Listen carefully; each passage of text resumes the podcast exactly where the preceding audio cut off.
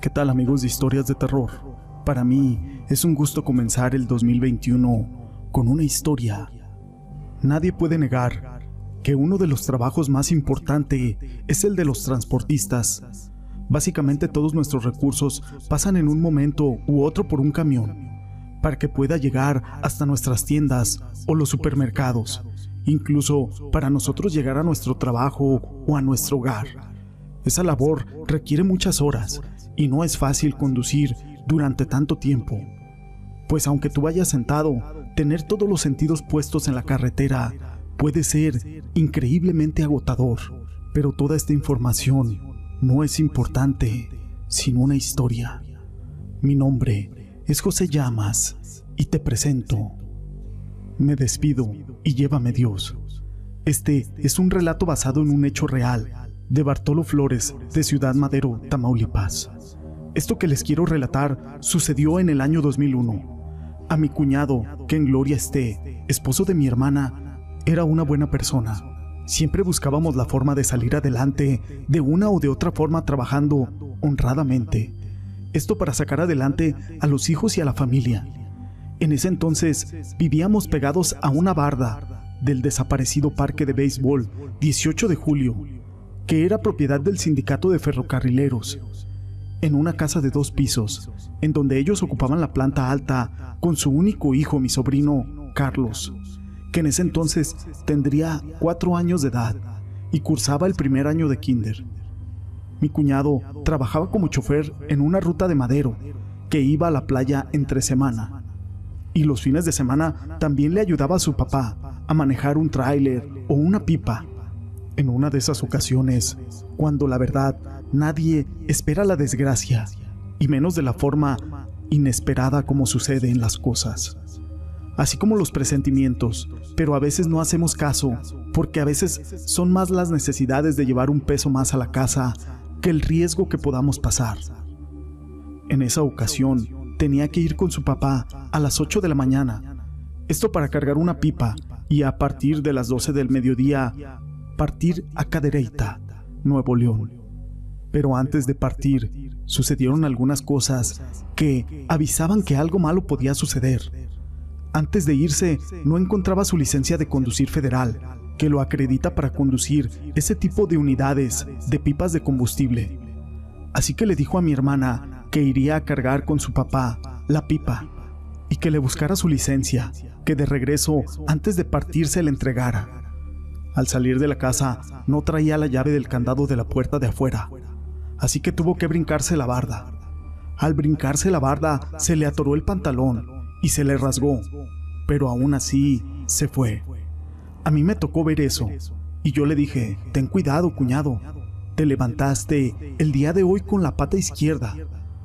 Así que nos reímos los dos, ya que también yo salía a trabajar en ese momento.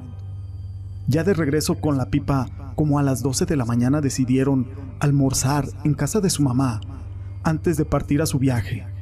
Y se bajó mi cuñado Carlos para echarle aguas a la pipa para estacionarse afuera de la casa.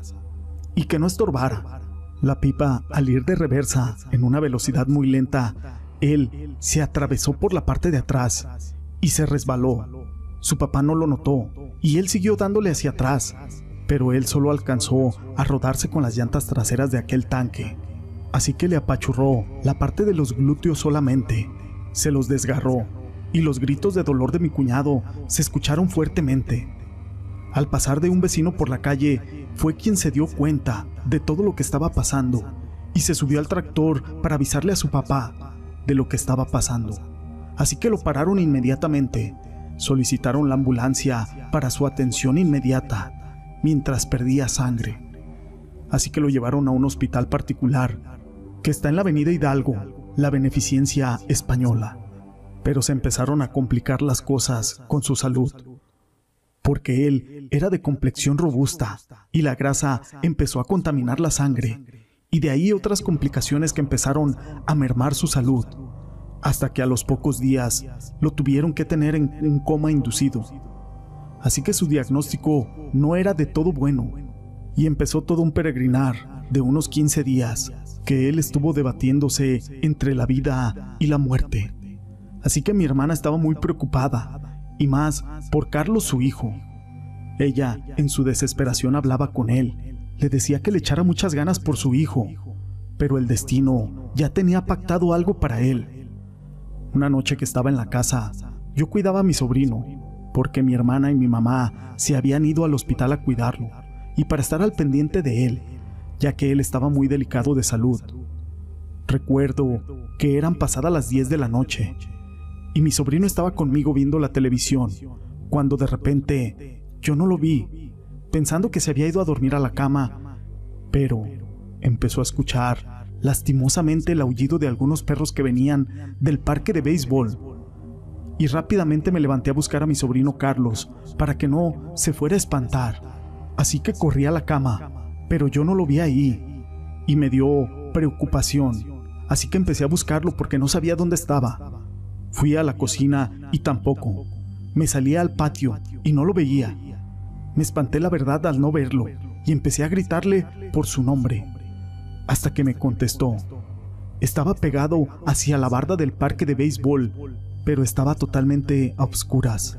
Y para un niño de cuatro años es imposible. Eso le daría mucho miedo. Lo encontré sobre una caja de plástico de Coca-Cola, vacía, mirando hacia el parque. ¿Qué haces ahí, Carlos? Él me respondió, estoy platicando con mi papá. ¿Con tu papá? Sí, y con su manita derecha decía adiós. ¿En dónde está él? Y él me decía que ahí, y apuntaba con su mano, pero él ya se va. Me asomé por encima de la barda y no había nadie. Bájate de ahí y dime, ¿qué te dijo tu papá? Mi papá me dijo que me quería mucho, que ya se iba, Solo venía a despedirse de mí. Se va con la pipa, ¿verdad, tía? Eso hizo que me escurrieran las lágrimas, creyendo presagiar algo. A esa hora me marcó mi hermana llorando por teléfono para darme la triste noticia de que mi cuñado había dejado de existir, así que yo le platiqué lo que le había sucedido a su hijo Carlos, y pues más, le dio un ataque de llanto. Me vestí para partir al hospital y estar con ella. Pero antes le di las gracias a Dios de permitirle a mi cuñado ver a su hijo y despedirse de él, ya que en el tiempo que él estuvo aquí siempre fue un padre ejemplar con él. Esta historia la quise compartir con ustedes. Fue escrita por mi amigo Eclipse, Rey de los Mares, a quien le mando un saludo. Sin duda alguna, existen muchas historias de las personas que se dedican a manejar. ¿Por qué? Porque ellos siempre llevan sus sentidos alerta a la hora de estar conduciendo. La siguiente historia lleva por nombre la carretera 18. Es de noche y las estrellas brillan sin cesar. En la carretera 18 voy manejando y escucho mi canción favorita. Decidí pasar por aquí porque he escuchado que se aparece una anciana pidiendo ayuda a todo aquel que maneja por esta carretera.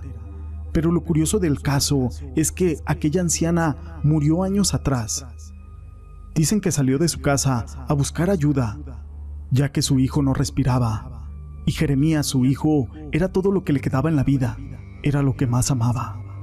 Así que Cristina salió corriendo a pedir ayuda por su hijo, y no se percató de un enorme tráiler que la arrastraría por varios metros en aquella carretera.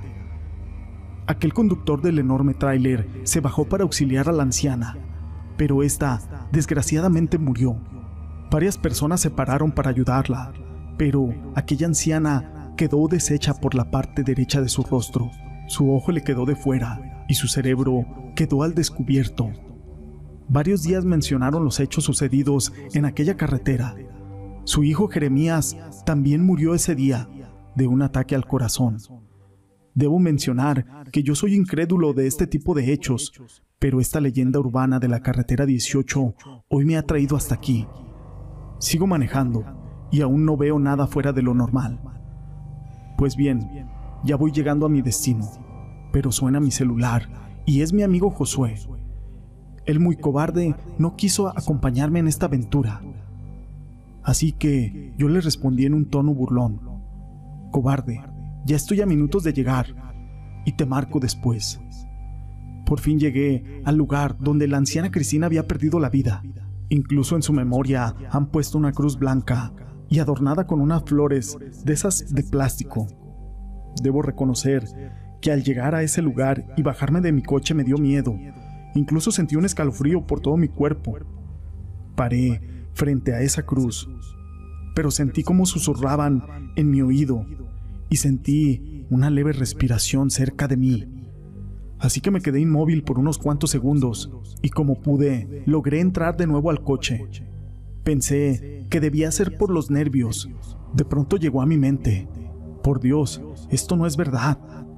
Así que respiré profundo y decidí retirarme de aquel lugar. De regreso a mi casa, bajé el volumen de aquella canción.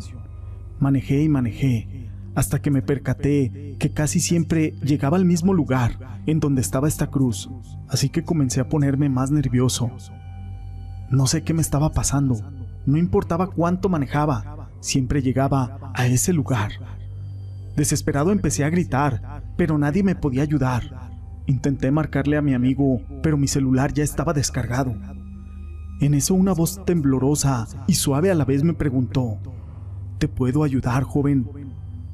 Yo volteé rápidamente, y vaya mi sorpresa, era aquella anciana, con su rostro deshecho y desfigurado. Solamente grité y grité, diciéndome a mí mismo, esto no está pasando, esto no es verdad. Aquella anciana me dijo, ¿acaso no me recuerdas? Tú fuiste quien me mató ese día. Imposible, venías muy tomado, así que ahora nunca saldrás de la carretera. Mentira o realidad, jamás debemos de burlarnos de este tipo de cosas. Si les han gustado estas historias, déjenme su pulgar arriba. No olviden en dejar sus comentarios y gracias por ser parte de este canal.